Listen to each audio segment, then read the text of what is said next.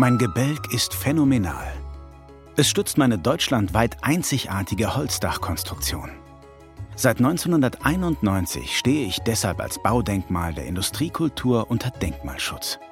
Ich bin die alte Dreherei in Mülheim an der Ruhr und habe eine bewegte Geschichte. Das können Sie gern wörtlich nehmen.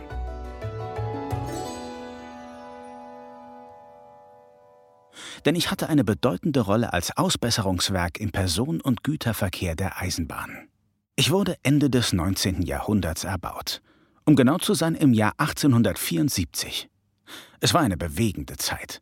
Schon rund 40 Jahre zuvor wurde in meiner Heimatstadt Mülheim die erste Schienenbahn des Ruhrgebiets eröffnet. Die Bahn wurde anfangs von einem Zugpferd gezogen. Hoch zur Zeche Sellerberg zog es die leeren Wagen, bergab fuhr das Pferd im letzten Waggon des Kohlezugs mit ins Tal. Es war ein außergewöhnlicher Anblick. Und für den Unternehmer Matthias Stinnes aus dem benachbarten Dümpen war es ein enormer Fortschritt. Stinnes gründete in Mülheim an der Ruhr seine Firma für Schifffahrt und Kohlehandel und legte damit den Grundstein für die ehemalige Stinnes AG. Stinnes galt als größter Reeder zwischen Koblenz und Amsterdam. 1843 hat er die Dampfschifffahrt auf den Rhein eingeführt und ab 1854 gab es dann eben auch eine Dampflok. Damit der Personen- und Güterverkehr wachsen und gedeihen konnte, dafür habe ich gesorgt. Meine dreischiffige Halle wurde über zehn Jahre für die Wartung von Lokomotiven und Güterwagen genutzt. Rund 2000 Menschen arbeiteten hier im Ausbesserungswerk Mülheim-Speldorf. Sie kümmerten sich um über 1000 Dampfloks jährlich. Das verdanke ich den Eisenbahndirektionen Essen, Wuppertal und Köln. Denn sie haben mir die überwiegend preußischen Lokbaureihen zugeteilt.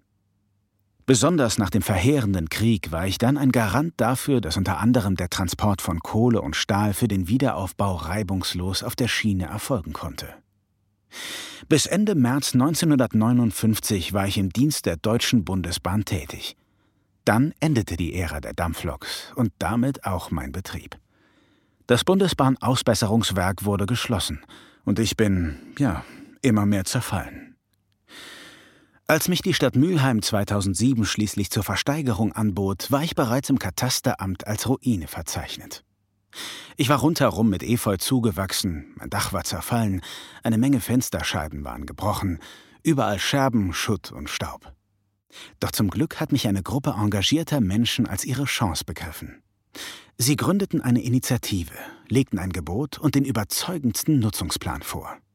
Ich sollte ein Haus der Vereine werden, die Menschen in Mülheim hatten schon jahrelang nach einem solchen Ort gesucht, und sie bekamen den Zuschlag. Nach tausenden Stunden freiwilliger Arbeit stehe ich heute da wie neu, doch in altem Gewand.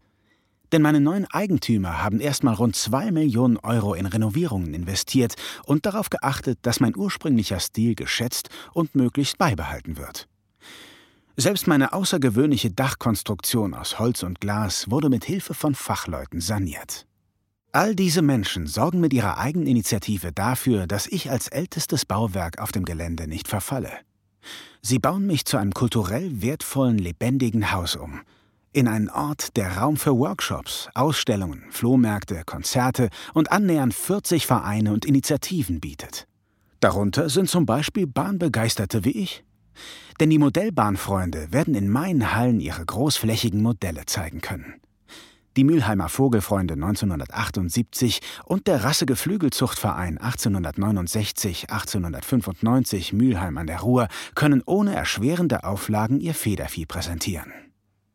Auch die Oldtimer und Feldbahnfreunde finden Platz, sodass sie in meinen historischen Mauern ihre original erhaltenen Fahrzeuge dauerhaft ausstellen können. Es kehren also sogar wieder alte Bekannte zurück denn neben den Lastwagen und Traktoren werden auch Lokomotiven zu bestaunen sein. Sogar aus der Nachbarschaft Essen gesellt sich die Verkehrshistorische Arbeitsgemeinschaft EVAG dazu. Sie war begeistert von der Idee, mich zur Begegnungs- und Kulturstätte zu machen. Das bin ich also, die alte Dreherei in Mülheim. Mein denkmalgeschütztes Werksgelände ist heute überregional als Ringlokschuppen bekannt und beliebt. Denn nicht nur die Vereine finden hier ihren Platz. Auch Kultur in all ihren Facetten ist uns allen ein willkommener Gast. Im Wasserturm aus dem letzten Jahrhundert können Sie übrigens die Kamera Obscura mit bewegten Bildern aus meiner Vergangenheit sehen. Sie können sich sicher vorstellen, dass ich mich sehr freue, als Haus der Vereine ein Ort der Begegnung zu sein und Menschen mit unterschiedlichsten Interessen ein Dach über dem Kopf zu bieten.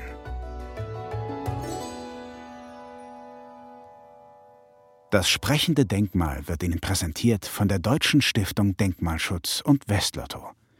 Die Deutsche Stiftung Denkmalschutz schützt und erhält Baudenkmale und macht Geschichte und Kultur in Deutschland erlebbar. In Nordrhein-Westfalen wird sie dabei von Westlotto mit der Glücksspirale unterstützt.